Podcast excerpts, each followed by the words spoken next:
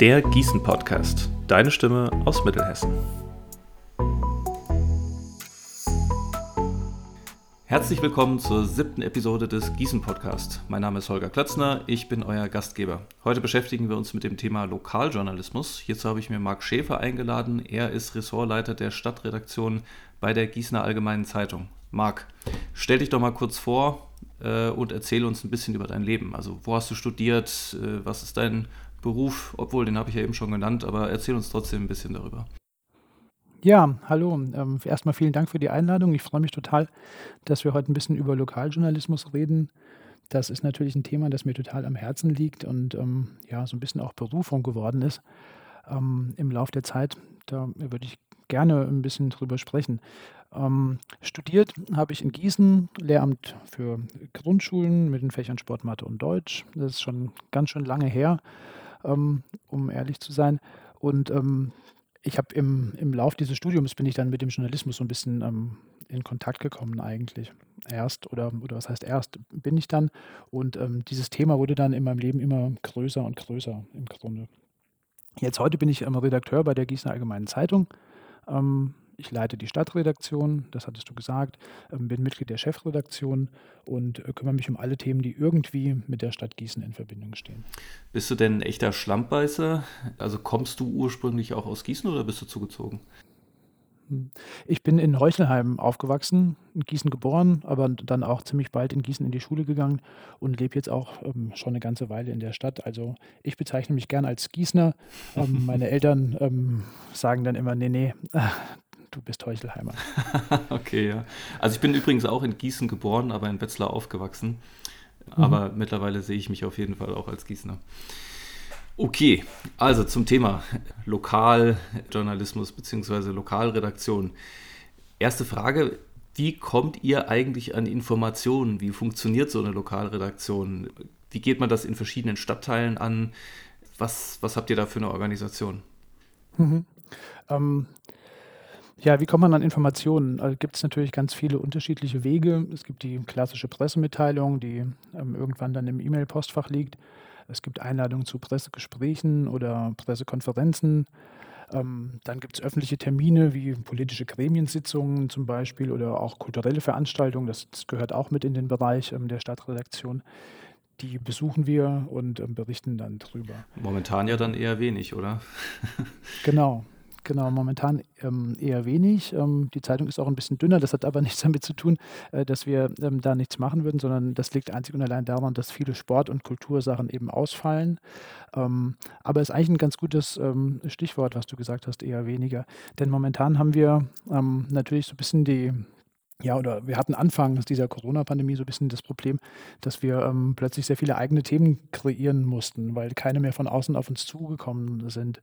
Ähm, aber das ist sowas, was, was wir sowieso sehr gerne ähm, machen. Das ist was, was eigentlich jede Lokalzeitung in Deutschland sich so ein bisschen auf die Fahnen geschrieben hat, diesen Trend weg vom Terminjournalismus hin zu eigenen Themen zu machen. Diese Corona-Pandemie hat das Ganze jetzt noch ein bisschen befeuert. Ähm, das heißt, wir mussten da ähm, noch besser werden und ich glaube, das hat in vielen Bereichen auch echt gut geklappt. Kannst du das ein bisschen erklären? Was meinst du mit eigene Themen machen? Also ausdenken tut ihr euch sicherlich nicht, sondern ihr seid dann investigativer unterwegs?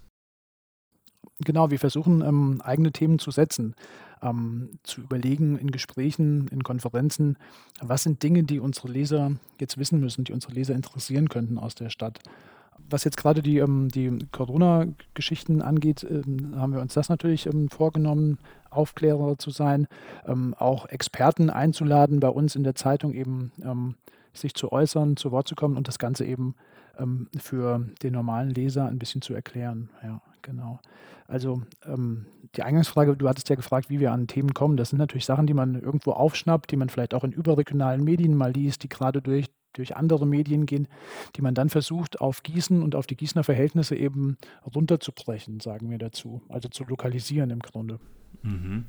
Und gibt es im Lokaljournalismus auch Whistleblower? Also du hattest eben schon angedeutet, Bürger kommen auf euch zu, aber gibt es da auch sowas äh, in der Art? Ja, also das gibt es, ähm, wobei das im Lokalen natürlich jetzt Beschränkter nicht so ist. die ne? Themen sind, genau, sind nicht die Themen, wo man jetzt äh, da im ersten Blick äh, dran denkt, wenn man von Whistleblowern hört. Also Geheimdienste ähm, haben da selten irgendwie mit zu tun bei uns. Aber klar, es gibt Leute, die natürlich auf Missstände irgendwie aufmerksam machen, die bei uns anrufen, die ähm, über Dinge berichten, die einfach nicht so sein können oder nicht so bleiben sollten. Und ähm, das kann man im weitesten Sinne natürlich als äh, Whistleblower bezeichnen. Ja, klar, und ja. die, die Leute wollen dann wahrscheinlich aber auch zum Teil anonym bleiben, gehe ich von aus. Genau, also in den meisten Fällen ist das so. Ähm, das sichern wir aber auch dann zu. Ein Quellenschutz ist ja ein ganz hohes Gut im Journalismus. Ähm, das, ich sage immer so spaßhalber, wer einmal seine Quelle verrät irgendwie, der, ähm, der hat Probleme dann wieder an Nachrichten zu kommen, ne? an, an, an Sachen zu kommen oder erzählt zu bekommen, die ja eigentlich besser nicht in der Zeitung stehen sollten, zumindest aus Sichtweise des Protagonisten vielleicht, der darin vorkommt. Ja, ja, klar, kann ich verstehen. Und wie viele Mitarbeiter arbeiten bei euch, bei der Gießen Allgemeinen, erstmal insgesamt und wie viele jetzt speziell in der Stadtredaktion? Wie viele Leute beschäftigt ihr da? Mhm. Also insgesamt ähm, haben wir so um die 250 Mitarbeiter etwa, also in ganz unterschiedlichen Bereichen. Ne? Ähm, in der Redaktion haben wir etwa 60. Ähm, das sind ähm, Redakteure und Volontäre. Volontäre ähm, haben wir kontinuierlich eigentlich zwischen drei und fünf äh, dabei. Und in der Stadtredaktion, also die sich nur um die Stadt Gießen kümmern, das sind so etwa zehn Personen, je nachdem, wie man das zählt, ist der Volontär dabei oder nicht. Es gibt einen festangestellten Fotografen, der auch zur Stadtredaktion zählt. Ähm, man muss da aber dazu sagen, dass nicht jede Person von diesen zehn eine volle Stelle hat, sondern da gibt es wirklich Aufteilungen in ganz unterschiedlichen äh, Varianten. Habt ihr denn Probleme, Nachwuchs zu finden, wenn ihr mal welchen sucht? Also wir suchen kontinuierlich. Wir haben wirklich immer zwischen drei und fünf Personen, die in der Ausbildung zum Redakteur sind, also ein Volontariat machen. Ähm, das hat sich so ein bisschen verändert, ja, in der letzten Zeit. Mhm. Also äh, zu meiner Zeit, als ich Volontär war, äh, war es schon so, dass man hauptsächlich ähm, zum Volontariat gekommen ist, wenn man viele Jahre freie Mitarbeit ähm, vorweisen konnte und dann eine gewisse Erfahrung gesammelt hat. Das ist heute nicht mehr so. Ähm, die Bewerber, die heute kommen, ähm, haben kaum praktische Erfahrungen, ähm, maximal im Schreiben von wissenschaftlichen Texten von der Universität aber nicht so sehr im journalistischen Bereich. Das hat sich ein bisschen verändert, aber es gibt doch immer noch einen guten Stamm an, an Bewerbern, die sich um, um so eine Stelle dann bewerben. Ja. Wenn du sagst, zu deiner Zeit, wann war das? Wann bist du eingestiegen? Wie viele Jahre ist es her, meine ich? Ich bin eingestiegen 2005 mit dem Volontariat. Ja, sind auch schon, naja, fast 20 Jahre, 15, 16 Jahre, ja. Auch nicht schlecht. Und solche Begriffe wie Fake News beispielsweise, das gab es ja zu dem Zeitpunkt noch gar nicht. Richtig. Ist ja heute so ein bisschen in, in aller Munde, also auch in den Kommentarspalten der Gießener Allgemeinen liest man solche Anschuldigungen von interessanten Personen auch immer wieder. Hm. In dem Kontext würde ich gerne fragen, einfach um diesen Leuten auch vielleicht ein bisschen den Wind aus den Segeln zu nehmen, wie prüft ihr denn Inhalte? Also was für ein Prozess steckt da bei euch dahinter? Ähm, das ist ein bisschen unterschiedlich. Also wir, je nachdem, um welche Quelle, um welche Quelle es sich handelt. Bei ähm, Pressemitteilungen, die wir ähm, reinbekommen, die zeichnen wir aus als Pressemitteilung. Das heißt, da steht in dem Kürzel ähm, vor dem Text oder dahinter, je nachdem, ähm, PM in Kleinbuchstaben. Das bedeutet, es ist eine, eine Pressemitteilung, die wird zwar auf Plausibilität geprüft und ähm, auch auf Wahrheitsgehalt und ähm, so, aber im Grunde wird da weniger Arbeit reingesteckt. Bei eigenen Texten, die wir machen, haben wir ein Vier-Augen-Prinzip.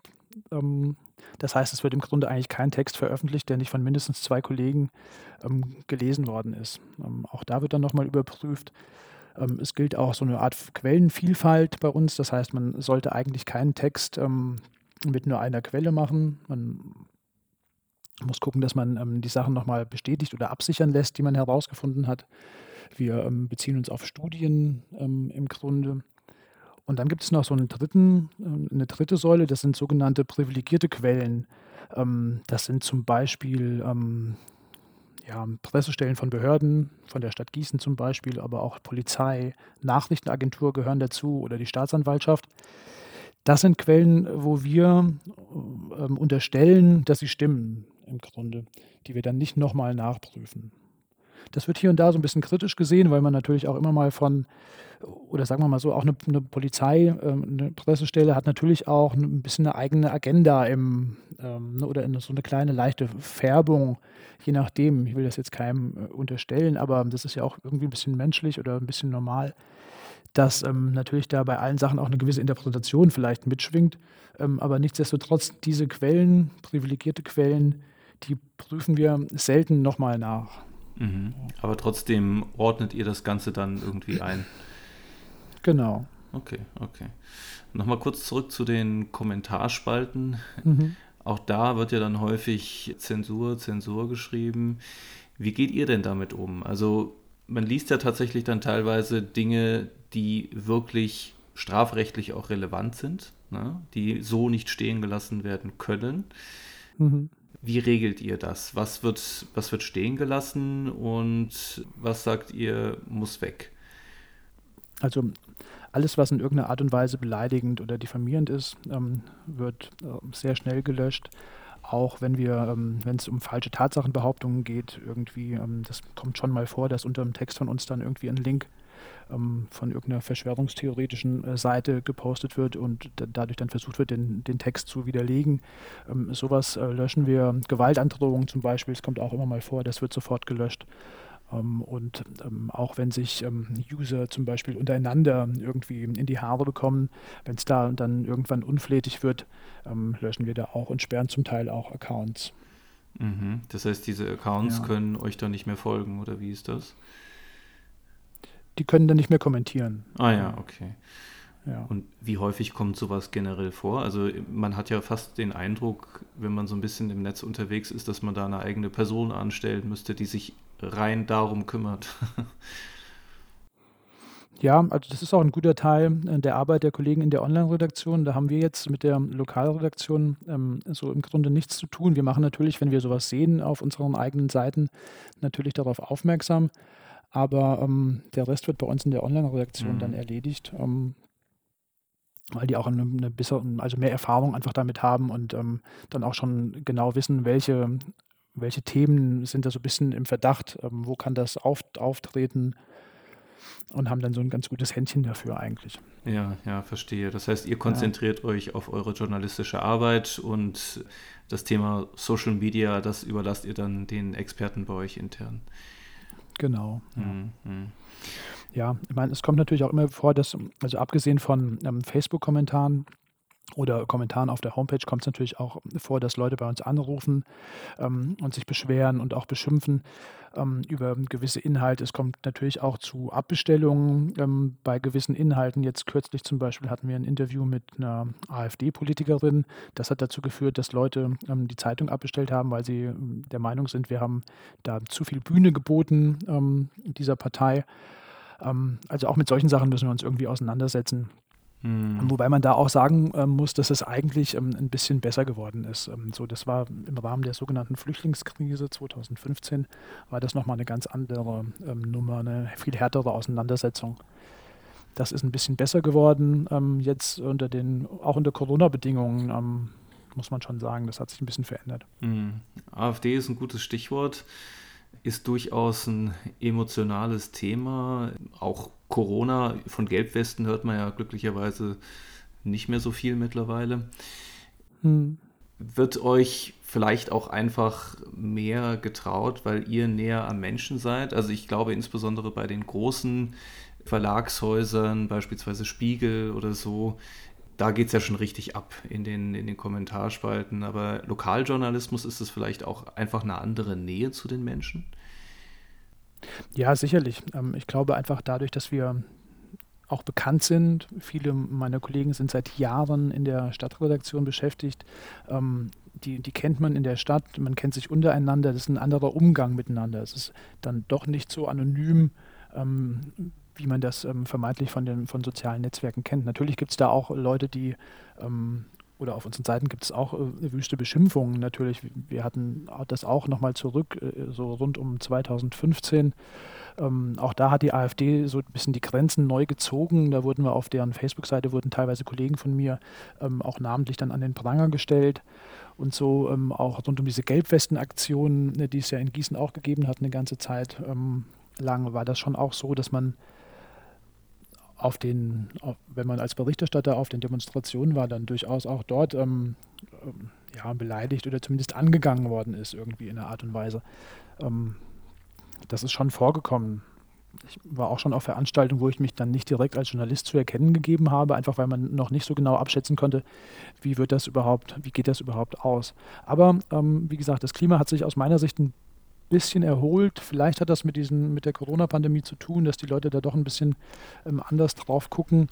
Ähm, es gibt nicht mehr so diese harte Aggression, sondern vielleicht sogar eher so ein bisschen ein Miteinander. Das ist mir zumindest jetzt so in den letzten Wochen, habe ich da mehrmals drüber nachgedacht, denn es gibt schon auch Beschwerden von Lesern über unsere Berichterstattung, aber es gibt so eine Art zu versuchen irgendwie, also wir versuchen natürlich ähm, das anzunehmen und dementsprechend ähm, auch umzustellen, wenn Informationen fehlen zum Beispiel oder so.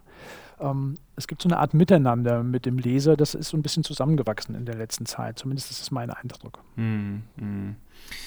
Jetzt versucht ihr wahrscheinlich schon irgendwie neutral zu sein meistens, aber eine gewisse Färbung ist ja dann auch bei den einzelnen Personen auch unvermeidbar. Ne? Also wenn jetzt einer eurer Redakteure beispielsweise zum Thema AfD was schreibt, wie neutral könnt ihr da sein, wie neutral wollt ihr da sein. Aber es muss ja auch nicht nur um die AfD gehen. Es gibt ja auch durchaus andere Themen, die sehr kontrovers sind. Total. Also wir diskutieren das ja auch im, in unserem Kreis der Verkehrsversuch in Gießen zum Beispiel oder die Diskussion ne, darüber mhm. ähm, ist auch ein Thema, wo natürlich auch Kollegen ganz unterschiedliche Meinungen dazu haben. Ähm, wir haben auch nicht nur Menschen, die in Gießen wohnen und gerne Fahrrad fahren, sondern wir haben auch Leute, die ähm, vielleicht aufs Auto angewiesen sind, weil sie aus dem Landkreis ähm, kommen. Und äh, auch da gibt es natürlich dann unterschiedliche Auffassungen zu solchen Themen. Grundsätzlich sollte Journalismus natürlich schon ähm, neutral sein. Wobei ich finde, dass auch Neutralität seine Grenzen hat, ähm, je nachdem, in welche Bereiche man da vorstößt. Ich finde, Journalismus sollte unbedingt eine Haltung haben. Und ich finde es auch nicht schlimm, wenn man, also wenn, wenn Kollegen zur Marke werden und ihre Haltung irgendwie mit zur Marke werden. Objektiv muss er natürlich sein. Ähm, aber er wird natürlich von Menschen gemacht, das ist klar, das hast du ja ähm, angesprochen. Und die sind unterschiedlich sozialisiert, die haben ihre unterschiedlichen äh, Blick, Blickrichtungen auf verschiedene Themen. Ähm, deswegen ist das nicht immer leicht herzustellen oder durchzuhalten. Ähm, aber also eins, was, was, was er unbedingt sein muss, ist ähm, ähm, parteiisch. Jetzt ähm, gucken, guckt man wahrscheinlich ähm, parteiisch, warum parteiisch? Weil er der Wahrheit irgendwie ähm, oder auf der Seite der Wahrheit stehen muss. Das ist für mich das Wesentliche ähm, im Grunde. Mhm. Parteiisch ja im Sinne von der Wahrheit verpflichtet im Grunde. Mhm. Das heißt, ein Journalist oder Journalistin haben immer schon die gleiche Basis, also die Wahrheit, und dann formiert sich aber dazu noch eine Meinungsebene obendrauf. Verstehe ich das richtig? Eine Haltung vielleicht, also eine Meinungsebene. Äh, klar, ähm, wir, wir trennen Meinung und Nachricht voneinander. unsere Meinung äußern wir dann in einem Kommentar oder in einer Art ähm, Hintergrund oder hinter den Kulissen äh, je nachdem. Ähm, und da ist dann der Platz für uns, unsere Meinung zu äußern. Ja, ich meine, eine Meinung liest man ja auch manchmal zwischen den Zeilen so ein bisschen. Also es kommt Klar, ja darauf an, ja. welche Wörter äh, benutzt werden und dann erkennt man ja schon eine gewisse Richtung. Das meinte ich mit, die Basis müssen natürlich immer die Fakten sein, aber Richtig, äh, ja. aufbauend darauf ergibt sich natürlich eine gewisse Prägung. Und ja. deshalb meine Frage, aber eigentlich, um ehrlich zu sein, du hast sie schon beantwortet, müssen Medien überhaupt komplett neutral sein? Genau, also Neutralität ist schon ein, ein, ein wichtiger Punkt. Ähm, natürlich ähm, wollen wir neutral sein, ähm, aber es gibt sicherlich auch immer mal Angelegenheiten und Bereiche, wo Neutralität dann vielleicht auch nicht mehr angemessen ist. Denn wenn es darum geht, ähm, vielleicht, ja, wir hatten vorhin das Thema Verschwörungstheoretiker, da muss man schon auch irgendwie dann seine Haltung zur Geltung bringen, würde ich sagen. Mhm. Darf ich fragen, wie informierst du dich? Informierst du dich aus verschiedenen Quellen? Ähm, ja, also es geht morgens los ähm, mit äh, Social Media. Ähm, Spiegel Online ist der zweite ähm, Blick auf die Geschichte. Ähm, ich lese natürlich die verschiedenen Lokalzeitungen hier quer, um einfach zu gucken, was macht die Konkurrenz, ähm, ähm, wie sind da Themen gewichtet worden und so und haben wir das richtig gemacht oder haben wir es vielleicht nicht so gut gemacht. Ähm, das sind so Sachen und sehr, sehr vieles ja, Absondieren äh, von Nachrichtenagenturen ähm, kommt bei mir. Ich hole sehr viele Themen, aber auch von Facebook oder von Instagram. Also das sind jetzt Themen, die wir dann irgendwie, ähm, bin ich sehr vernetzt mit Gießener Themen im Grunde. Ähm, also man muss da so ein bisschen wie, Entschuldigung, muss ich vielleicht so ein bisschen ähm, unterscheiden, wie informiere ich mich ähm, als Privatmensch oder wie, äh, wo versuche ich Themen zu generieren? Das unterscheidet sich bei mir natürlich so ein bisschen. Aber ansonsten ähm, mache ich das natürlich auch öffentlich-rechtlich ähm, hauptsächlich, weil ich da einfach auch das, das größte Vertrauen habe. Ja. Hm. Du hast eben schon gesagt, du liest bei den Mitbewerbern mit. Es gibt ja in Gießen zwei große Tageszeitungen mit eigenen Lokalredaktionen zumindest was die Online-Likes angeht, geben sich die Gießener Allgemeine und der Gießener Anzeiger relativ wenig. Man hat oder man bekommt den Eindruck, die meisten Gießener folgen zumindest online beiden Zeitungen. Mhm. Was sind denn so die Unterschiede? Jetzt mal so aus deiner Perspektive. Oh, das ist aber jetzt dünnes Eis. ähm, ähm, ja, weiß ich gar nicht, ähm, inwieweit ich da über den Konkurrenten oder den Mitbewerber ähm, reden möchte. Natürlich gibt es Unterschiede, das ist äh, klar. Ich finde, Unterschiede merkt man ähm, an der verschiedenen Gewichtung von Themen. Das sind aber Sachen, die können, die sind irgendwie tagesaktuell, die sind mal so und mal so. Schnelligkeit ist natürlich ein Thema, wenn man beide Zeitungen miteinander vergleicht ähm, oder äh, sagen wir mal eine Sache, die wir, wo wir versuchen uns zu unterscheiden. Jeder will natürlich der Erste sein, der über gewisse Themen berichtet. Und ähm, ich finde auch, dass wir durchaus in, in Meinungsspalten ähm, unterschiedliche Herangehensweisen haben, so im Lokalen. Aber ehrlich gesagt, so, so ganz äh, im Detail würde ich da nicht so gerne ähm, darauf eingehen. Das ist, denke ich mal, verständlich. Eine Frage trotzdem ja. noch zu dem Thema. Arbeitet ja. ihr vielleicht bei gewissen Themen mal zusammen? Hilft man sich vielleicht manchmal aus oder eher selten? Nee, also zusammenarbeiten tun wir gar nicht. Wir sind ähm, in der Konkurrenzsituation. Ähm, das kommt auch ein bisschen auf die Kollegen drauf an. Der eine sieht das ein bisschen enger, ähm, die anderen gehen ein bisschen lockerer damit um. ich finde so immer im Vergleich, man, man darf jetzt auch nicht denken, dass jeder Gießener beide Zeitungen liest und miteinander vergleicht, wie die eine das macht und wie die andere das macht.